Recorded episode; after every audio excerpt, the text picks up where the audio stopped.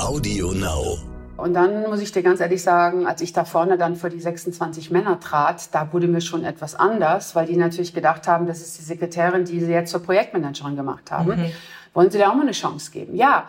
Und in der ersten Pause bist du verdammt alleine. Da stand ich mit meinem Kaffee irgendwie alleine an dem Bistrotisch. Und dann ist genau das passiert, was du gesagt hast. Einfach zu sagen, hey, ich beweise jetzt, dass ich das kann. Ich habe die Kompetenz, ich habe die Communication Skills. Ich werde dieses Projekt gut wuppen. Willkommen bei How to Hack, dem Podcast von Business Punk. Hier verraten euch erfolgreiche Gründerinnen und Gründer, Macherinnen und Macher und Kreative, was sie in ihrem Job anders machen. Unsere Gäste erklären euch ihre persönlichen Tipps und Hacks fürs Arbeitsleben. Und das Beste daran ist, dass es nicht nur einfaches Blabla gibt, sondern handfeste Learnings. Ich bin Tijen, Gründerin und Moderatorin und freue mich sehr, Host dieses Podcasts zu sein. Hallo zusammen und herzlich willkommen zu einer neuen Folge von How to Hack, dem Podcast von Business Punk. Ihr Lieben, ich freue mich sehr, dass ihr eingeschaltet habt und wieder dabei seid. Ich habe es gerade meiner Gästin gesagt. Ich sitze hier in München. Äh, sie sitzt interessanterweise auch in München. Wir sind zwar digital zugeschaltet und ich sitze sozusagen am einen Ende und sie am anderen Ende. Bei mir scheint die Sonne, bei ihr noch nicht, aber wir haben schon ausgemacht, ich schicke sie während oder nach dem Gespräch zu ihr rüber. Ich freue mich sehr, dass ihr dabei seid. Heute werden wir uns von der Themenvielfalt rund um Frauen in Tech-Berufen, um Gleichstellung, Gleichberechtigung, aber auch um den persönlichen Werdegang meiner Gästin uns unterhalten und ich hoffe, dass ihr ganz viel für euch mitnehmt. Ich freue mich sehr. Wir kennen uns sozusagen schon über die sozialen Medien und für eines dieser sozialen Medien arbeitet sie auch. Sie ist die Zentraleuropa-Chefin von Facebook und ich freue mich sehr, dass sie sich die Zeit genommen hat. Angelika Gifford, ich freue mich, dass du da bist. Ich mich auch. Herzlichen Dank. Ich freue mich riesig auf das Gespräch. Ein super spannender Themenbereich und äh, ich glaube, wir werden viel Spaß haben. Danke für die Einladung. Sehr gerne. Und ich habe es dir schon gesagt, vor ein paar Wochen habe ich ja mit Silvi Mais auch schon eine Podcastaufnahme gehabt. Ihr Lieben da draußen, ihr könnt sie euch auch anhören. Einfach nochmal gucken, ähm, wann sie genau war. Da ging es auch um das Thema Female Empowerment, weil ihr ja auch eine Initiative gestartet habt, die heißt unter dem Namen Gründerin Stadt, wo ihr sozusagen auch äh, weibliches Unternehmertum stärken wollt, was mir ja auch sehr am Herzen liegt, fand ich großartig. Und jetzt sehe ich sozusagen auch nochmal den Kopf dahinter und freue mich, dass äh, du dir die Zeit genommen hast. Ich habe es gesagt, wir kennen uns schon so ein bisschen über die sozialen Medien. Man folgt sich, man sieht so, dass dem anderen oder der anderen auch das Thema Female Empowerment am Herzen liegt. Wenn wir jetzt mal so auf deine Karriere schauen, was ist das eigentlich, was du früher werden wolltest? Gab es da einen Kindheitstraum? Ja, mein Kindheitstraum war Tierärztin. Ähm, daraus ist aber leider nichts geworden. Ich bin äh, leidenschaftlich oder war leidenschaftliche Reiterin, hatte viele, viele Jahre ein Pferd und das wäre das Größte für mich gewesen, von Bauernhof zu Bauernhof zu ziehen, auch mal nachts gerne äh, und einfach sich um die Tiere zu kümmern. Das habe ich dann mal an einem Praktikum gemacht und nach vier Wochen habe ich festgestellt, da fehlt mir leider die Kraft, wenn dann so eine Kuh kalbt oder ein Pferd ähm, Nachwuchs bekommt. Das war dann doch nicht das Richtige für mich. Aber ich hätte das sehr, sehr gerne gemacht. Tierärztin wäre mein Beruf gewesen, den ich sehr gerne ähm, ja, ausgeübt hätte. Und dann meinte aber mein Vater, nein, mach erstmal was Vernünftiges, geh in die Bank. Dann habe ich eine Banklehre gemacht, Bankbetriebswirt, ähm, dann auch ein paar Jahre in der Bank gearbeitet. Aber das war so nicht mein Ding. Es war einfach zu engstirnig, zu mhm. durchorganisiert. Ja, und so bin ich als Quereinsteiger, und das ist so mein erster Motivationshack, als wirklich als Quereinsteiger in die IT gegangen, nach München zur IT MicroAge, mhm. dann äh, über, über CompuNet zu Microsoft, ja, und habe dann im Prinzip meine Karriere bei Microsoft gestartet, war dort 21 Jahre und dann HP, ja, und heute Facebook. Und das ist schon ziemlich interessant, wenn man sich wirklich so deinen Lebenslauf oder deinen Lebensweg anschaut, genau was du gesagt hast, als jemand, die von außen in Anführungszeichen da reingekommen ist in die Tech-Branche.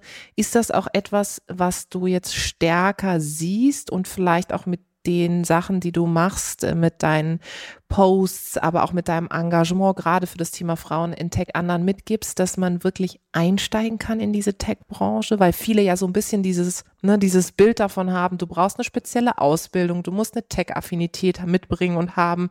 Was kannst du denen da draußen mitgeben, die jetzt vielleicht auch sagen, ich hätte doch mal Bock, die Branche zu wechseln? Das sollen sie bitte, bitte tun.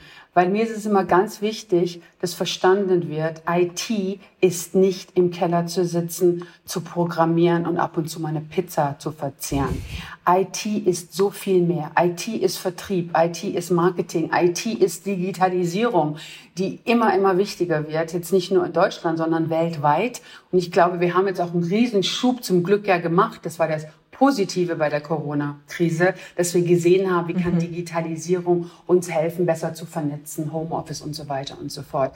Also es sind ganz, ganz viele Kompetenzen gefragt, die Frauen mitbringen. Gerade auch das Thema Kommunikation, Organisation. Mhm.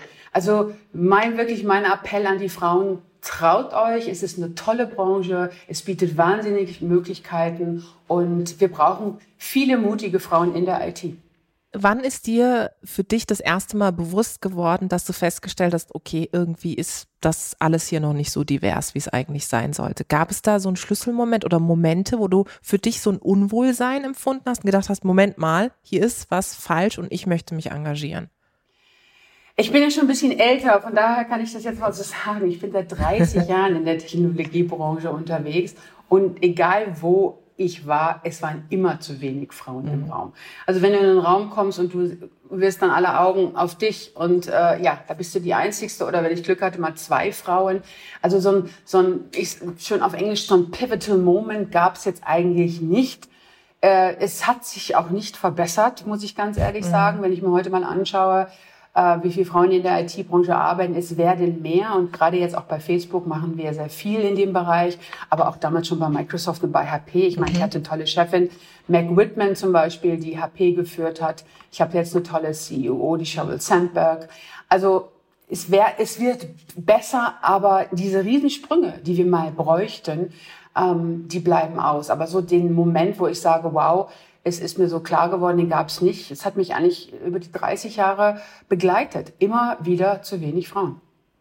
Was hat dir denn geholfen in dem Moment, wo du gemerkt hast, tatsächlich, was du gerade beschrieben hast, ich glaube, das kennen viele, so die Einzige im Raum zu sein. War das für dich, dass du dachtest, okay, ähm, Ärmel hochkrempeln jetzt erst recht, ich will es irgendwie mir zeigen, ich will hier einen guten Job machen? Oder äh, was hat dir in solchen Momenten vielleicht auch geholfen, wo du festgestellt hast, Moment mal, irgendwie spreche ich vielleicht auch eine andere Sprache, ich bin auch anders drauf, weil ich einfach auch anders sozialisiert bin? Also ich hatte immer eine sehr schöne Geschichte. Und zwar, ich hatte einen sehr netten schwedischen Chef, der hat mir ein äh, europaweites Projekt gegeben. Da war ich Ende 20. Und wir sind zusammen nach äh, Stockholm eben gereist und sind dort in den Raum reingekommen. Da waren dann diese 26 Länderchefs, mhm. nämlich die von den Ländern, die das dieses Projekt machen sollten. Das war eine schöne große Tafel, da stand drauf Welcome Last. Äh, das war also mein Chef. Und mein Stuhl stand so ein bisschen außerhalb des Us, des sozusagen des Konferenztisches. Die waren so schön aufgebaut in der Ecke, weil jeder gedacht hat, ich wäre die Sekretärin. So, und dann hat sich mein Chef und die, sag ich mal, die Skandinavier sind da ja sowieso sehr schmerzbefreit und sehr geschmeidig, hat gesagt, welcome. Und ich freue mich total, super wichtiges Projekt. Wir haben den Mittelstand aufgebaut. Also das war ein Thema, bei Microsoft hatten wir noch keine Mittelstandsstrategie und wir wollten die dann ausrollen in die 26 Länder und haben gesagt, hat er dann gesagt, okay, ich freue mich super.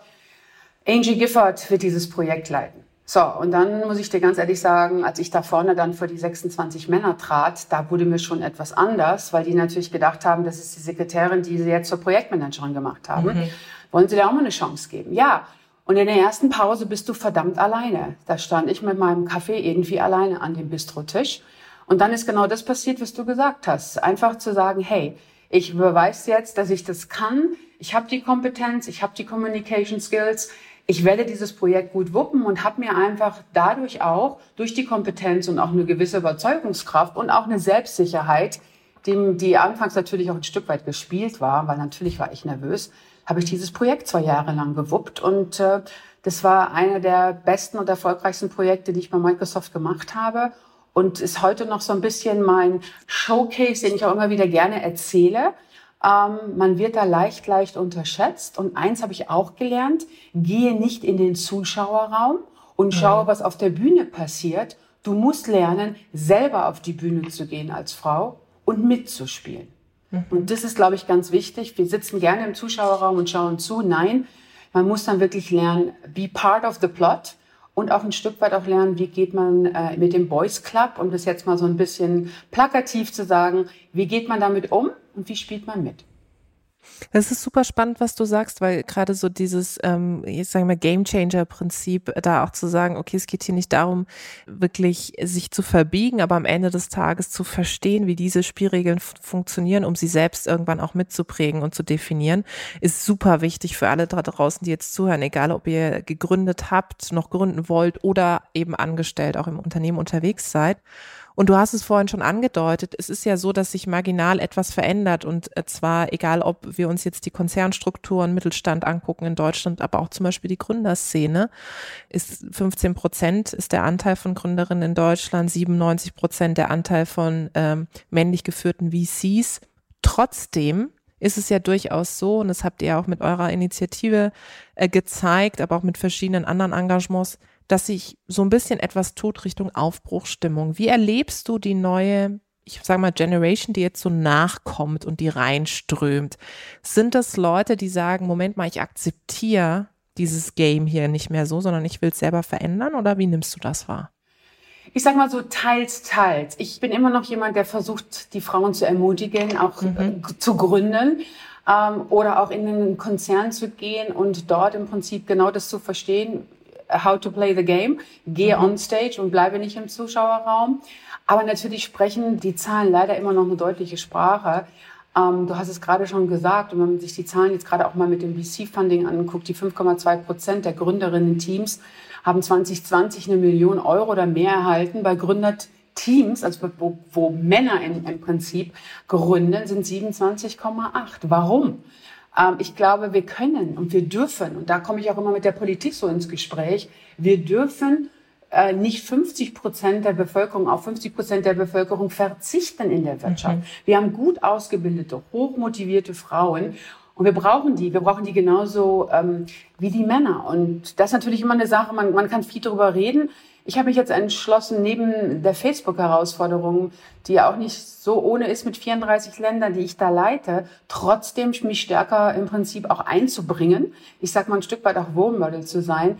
Wie du vielleicht weißt, ähm, habe ich mich, äh, bin ich investiert jetzt in Tandeploy. Also die haben die Idee von Future okay. of Work gehabt, ähm, die Technologie. Und das hat mich wirklich überzeugt. Das sind eine Gründerin, Team Frauen. Ähm, und äh, da habe ich jetzt investiert, unterstützt die auch so ein bisschen, coach die im Sales-Bereich, Vertriebsbereich. Also macht riesig ähm, Spaß. Und das zweite Thema, was ich jetzt gemacht habe, ist Encourage Ventures. Hast du sicherlich auch von äh, gehört. Das ist ein All-Female Investment äh. Und die Vision ist es genau das, was du gerade auch gesagt hast. Wir wollen mehr Vielfalt in die deutsche Gründer- und Gründerinnen und Investorenlandschaft zu bringen. Ich möchte Frauen mit dem über, über Encourage Ventures ermutigen, zu gründen und auf der anderen Seite sie unterstützen durch Coaching, durch Mentoring. Wie pitch ich? Äh, wie mache ich Vertrieb?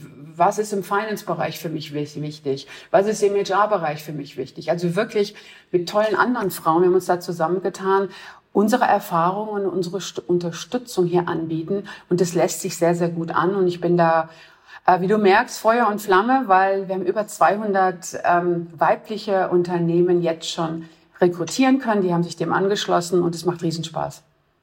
Glaube ich sofort. Und ich glaube, die vielen Initiativen, die es da draußen gibt, sind auch wichtig, weil sie am Ende auch den Markt ähm, verändern und die Diversität auch in eine Breite streuen. Und gerade bei Facebook, was ich so spannend finde, ist, dass ihr nicht nur das Thema auf ähm, Gender Equality sozusagen beschränkt, sondern auch andere Dimensionen von Diversity sehr stark im Blick habt, weil ich schon etwas beobachte in Deutschland, dass wir uns sehr stark auf das Thema Frauen, weiße Frauen ehrlicherweise in Führungspositionen äh, beziehen, aber die Diversität von Frauen, zum Beispiel schwarzen Frauen oder auch Frauen mit Migrationshintergrund völlig ausklammern. Und ich glaube, das ist auch ein wichtiger Punkt, den wir ähm, nicht vergessen dürfen.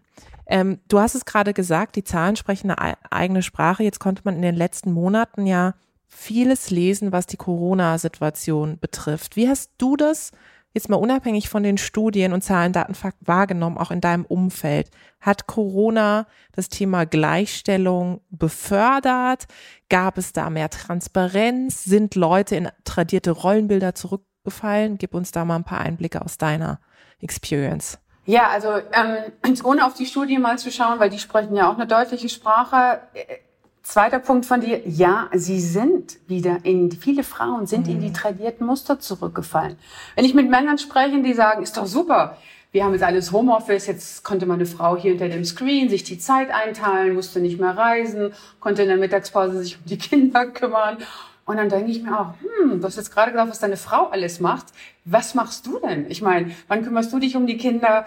Äh, wann kochst du abends und so weiter und so fort? Also da war so ein bisschen das Thema auch Digitalisierung bietet doch jetzt für die Frauen tolle Chancen, weil es gibt jetzt Homeoffice und es wird jetzt alles lösen.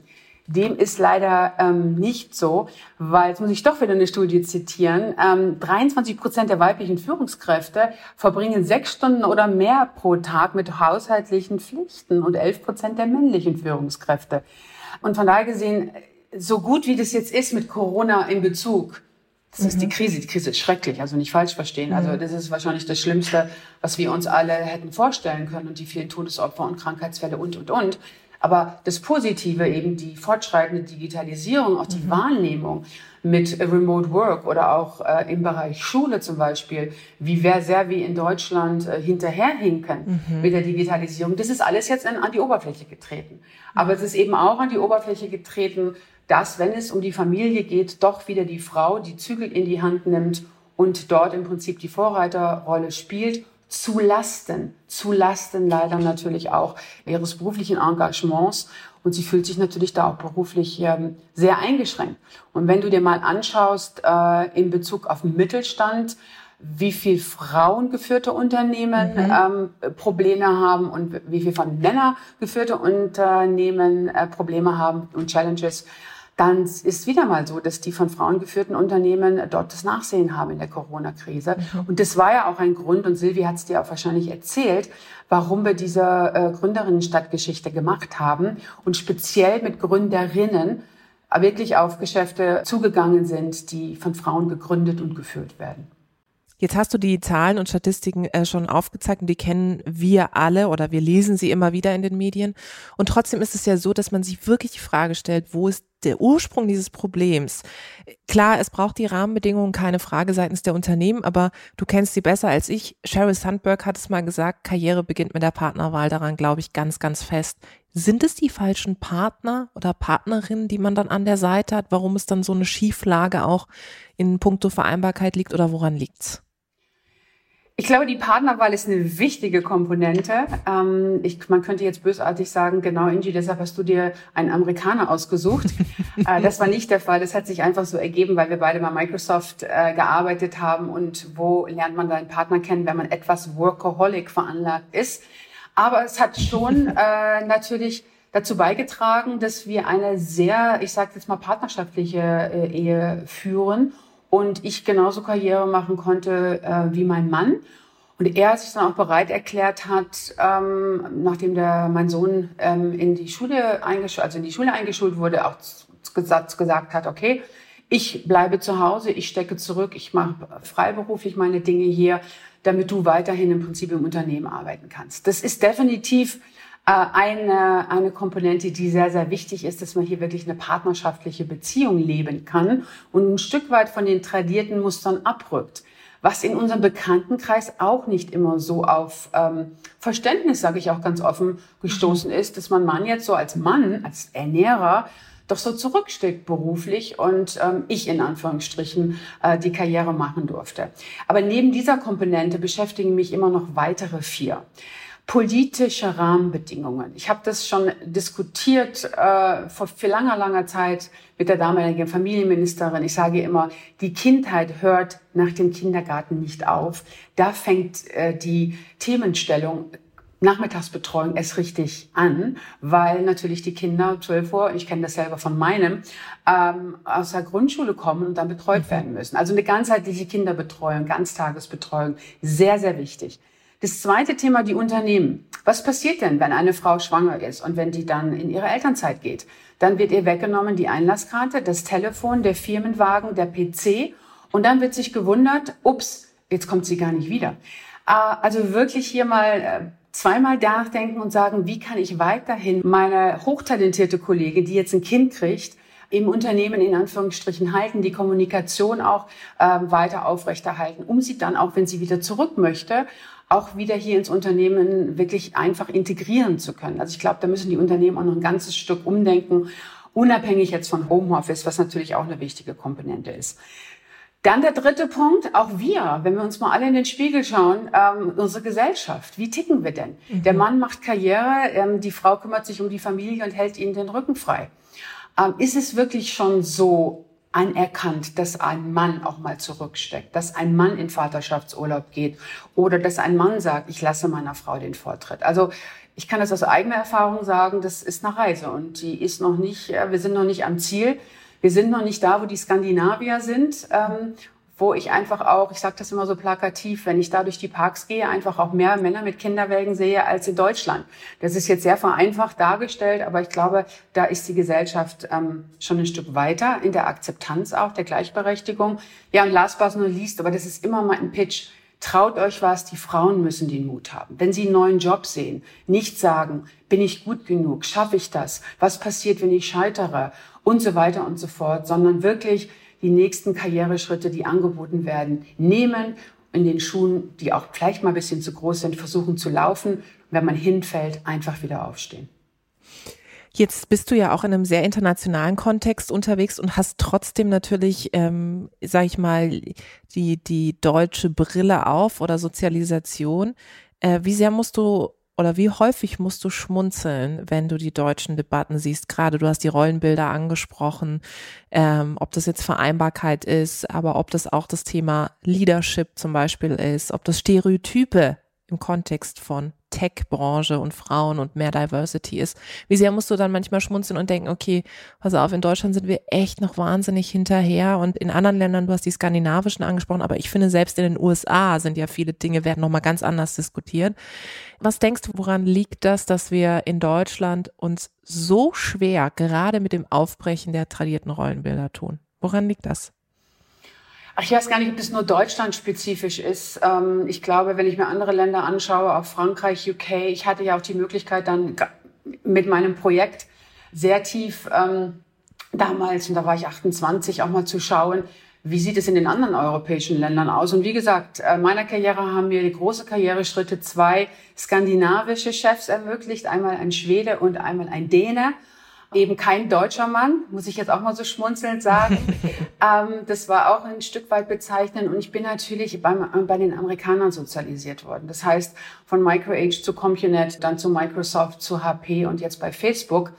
Von daher ist es für mich immer natürlich schwierig zu sagen, was wäre mit einer Angie Gifford bei Siemens passiert oder bei Deutschen Telekom passiert. Da ich da nie war, kann ich das schwer beurteilen, aber ich sehe, dass die Konzerne sich wirklich bemühen. Ich bin ja jetzt bei ThyssenKrupp im Aufsichtsrat, ich war mhm. viele Jahre bei, bei TUI im Aufsichtsrat, bei der Pro7 Sat1.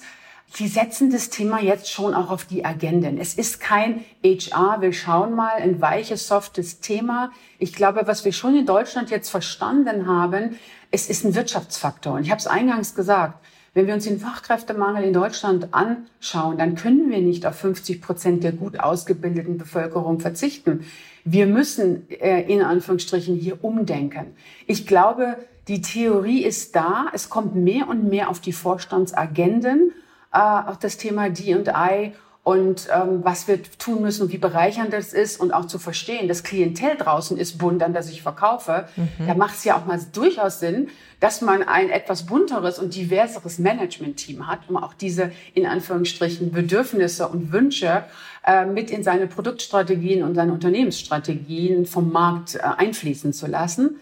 Aber äh, wir scheitern noch so ein bisschen äh, an der Umsetzung. Wirklich zu sagen, wir geben Frauen wieder sehr plakativ, nicht nur die HR-Rolle in einem Vorstand eines DAX 30 oder wenn es dann hochkommt, nochmal äh, Legal, auch immer gerne genommen, mhm. sondern wir geben ihr mal die Business-Strategie-Rolle, wir geben ihr die Vertriebsrolle, Wir geben ihr die Innovationsrolle. Also wir geben ihr wirklich sehr, sehr wichtige, weitreichende Verantwortlichkeiten auch in den Vorständen der deutschen Unternehmen. Da müssen wir wirklich hinkommen. Wir haben jetzt eine Frau als CEO im DAX.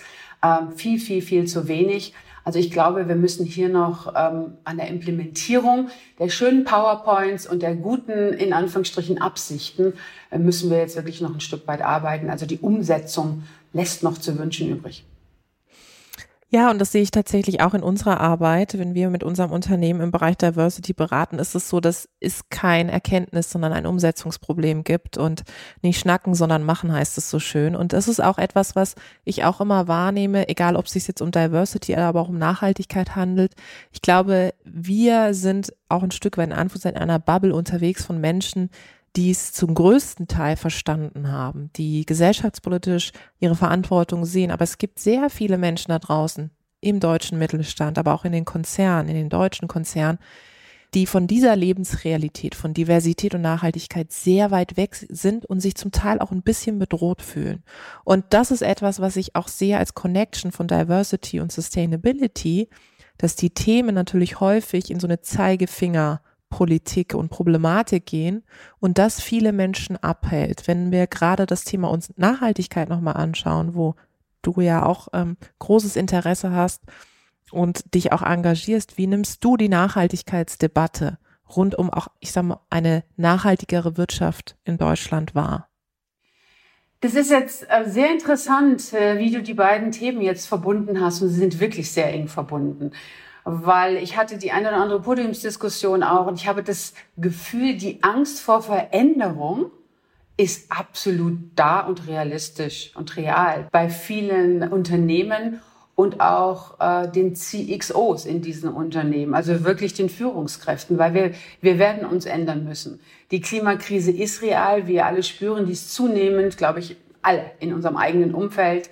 Wenn du heute die schrecklichen Überschwemmungen in West- und Süddeutschland anschaust, wenn du dir anschaust, ich war in den USA jetzt im Sommer, äh, wie Kalifornien dort gebrannt hat äh, und auf der anderen Seite äh, im Prinzip die, auch die Hitzewellen jetzt in Chicago und sogar Seattle. Also der, der Klimawandel, die Klimakrise ist da.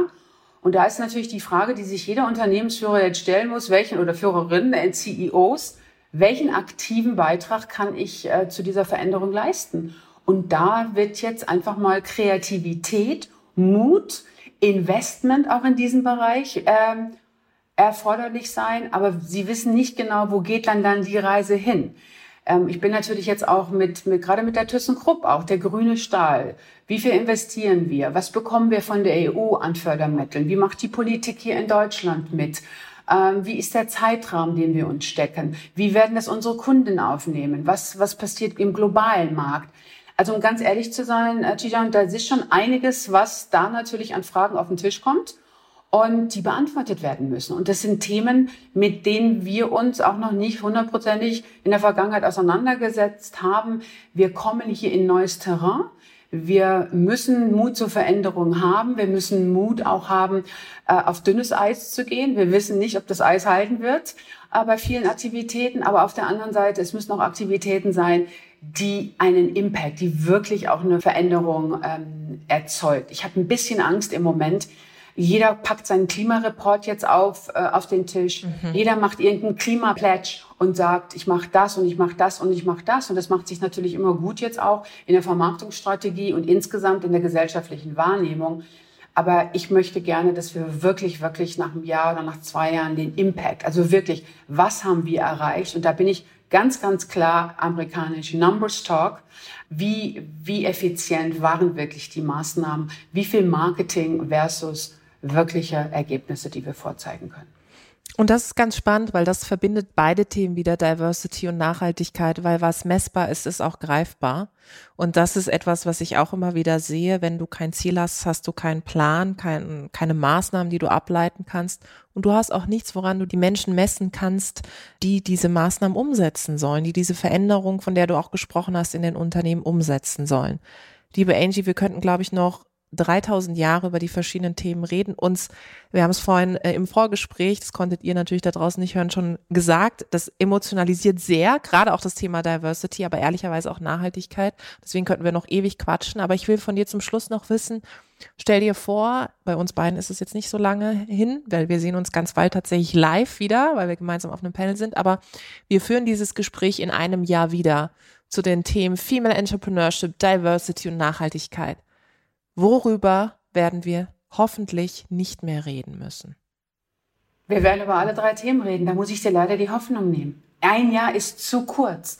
Ich bin, wie gesagt, 30 Jahre jetzt in der Tech-Branche, setze mich für das Thema sehr massiv ein, sehe kleine, kleine Schritte, aber bis wir beide mal nicht mehr über DNI und noch ein schönes Bild dazu, D steht für mich immer für Diversity und I für mhm. Inclusion. Sehr, sehr schön. Und das D ist, you're gonna be invited to the party. And the I is, you're gonna be asked to dance. Das ist sehr, sehr wichtig für mich auch nochmal, wirklich Integration dann auch leben äh, in den Unternehmen und nicht nur zu sagen, hurra, ich habe meine Frauenquote erfüllt. Also, ich denke, wir werden weiterhin an unserem Klima, an der Nachhaltigkeit ganz, ganz, ganz äh, eng arbeiten müssen, sehr engagiert und couragiert arbeiten müssen. Das wird ein Thema, das wird uns die nächsten Jahrzehnte begleiten. Das ganze Thema Gründerinnen, da hoffe ich, werden wir in einem Jahr einen riesen, riesen Sprung sehen. Viele, viele mutige Gründerinnen und auch mit gutem Kapital ausgestattet. Und beim Thema D&I hoffe ich auch, dass die Zahlen in die Höhe schnellen. Aber meine Hoffnung ist ein bisschen gedämpft, wenn ich mal die, in die letzten Jahre reinschaue mhm. und wenn ich auch die EU-Kommissarin mir anhöre, die prognostiziert, bis wir in Europa eine Gleichstellung von Mann und Frau haben, vergehen noch 60 Jahre. Mhm. In diesem Sinne werden wir in zwölf Monaten uns noch über alle diese drei Themen sehr ausgiebig unterhalten können. Aber wir haben definitiv ein Date, nachdem wir uns dann auf dem Panel gesehen haben. Allerspätestens in einem Jahr sprechen wir nochmal darüber und gucken einfach, was sich bis dahin getan hat. Vielen Dank für dein Engagement, liebe Angie, und für dein Empowerment. Ich hoffe, ihr da draußen konntet ganz viel Mut und Inspiration für euch mitnehmen, egal ob ihr gründet oder in den Unternehmen euren Weg geht, ähm, so wie es Angie gesagt hat, nicht zuschauen, sondern mitmachen. Dankeschön. Vielen Dank dir. Bis bald. Ciao. Das war die neueste Folge von How to Hack. Ich hoffe, sie hat euch super gefallen. Abonniert uns fleißig auf AudioNow oder wo auch immer ihr Podcasts hört. Zum Schluss möchten wir euch noch einen Podcast empfehlen und dafür lasse ich einfach die Host selbst zu Wort kommen. Hallo, wir sind Raimund Brichter und Etienne Bell von NTV. Wir sind die Hosts von Brichter und Bell Wirtschaft einfach und schnell und damit ist auch eigentlich schon alles gesagt. Genau, wir liefern euch nämlich jeden Montag einen Begriff aus Wirtschaft und erklären euch in 10 Minuten alles dazu, was ihr wissen müsst. Immer aktuell, immer verständlich. Hört rein bei AudioNow und ntv.de. Und natürlich überall, wo es Podcasts gibt. AudioNow.